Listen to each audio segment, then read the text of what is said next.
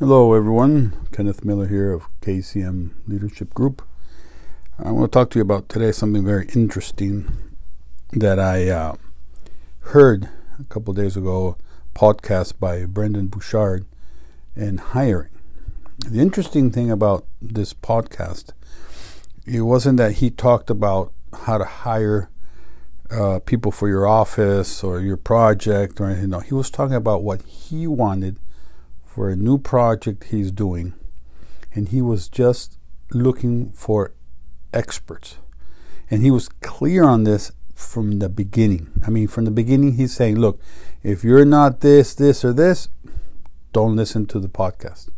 He keeps on explaining his his vision of what he wants, starts talking of the different types of uh, people he wants to hire from the different, uh, let's say, technical aspects of different positions from marketing and computing and programming and uh, sales and everything. I mean, he was clear.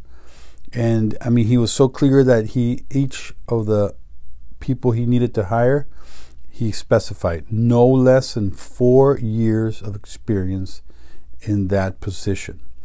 And he even went in to say if you've managed uh, for the person who's going to manage the Facebook ads, he said, look, you have to have at least four years of experience and managed at least a multi-million dollar uh, budget.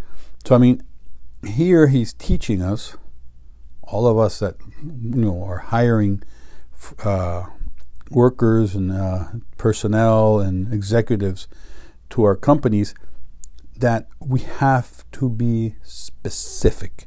We have to be clear, communicate communicate, sorry, clearly what we want in our companies. And he continued on this and about his vision and what he's, he wants to do and how he's doing it. And he opens up and saying, look, this is the first time he goes totally outside uh, his his hiring normality uh, and opening up to the to the internet to the world to hire people. I mean, he's you know he was clear also that these people have to want to move to Puerto Rico because that's where he's gonna he's taking his company down to Puerto Rico. So you have to be able to move. You have to relocate. So that's very important. So in this podcast, which is about 45 minutes, 50 minutes, uh, he was very clear on what he wanted in his new project, where he's going to be, how he wants it structured. He said, "Look, if you're every time he asked for a, he described a new position, it was always the same.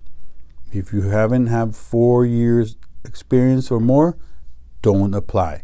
So it's not that he doesn't want other people to work for him, but on this specific project he's doing, he is being very, very clear on what he wants, which means he has a clear vision of where he wants to go. Also, this is something important.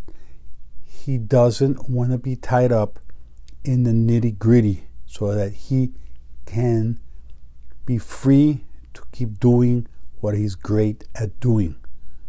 Richard Branson does this, Tony Robbins does this, Brendon Burchard does this, and many uh, executives out there do this.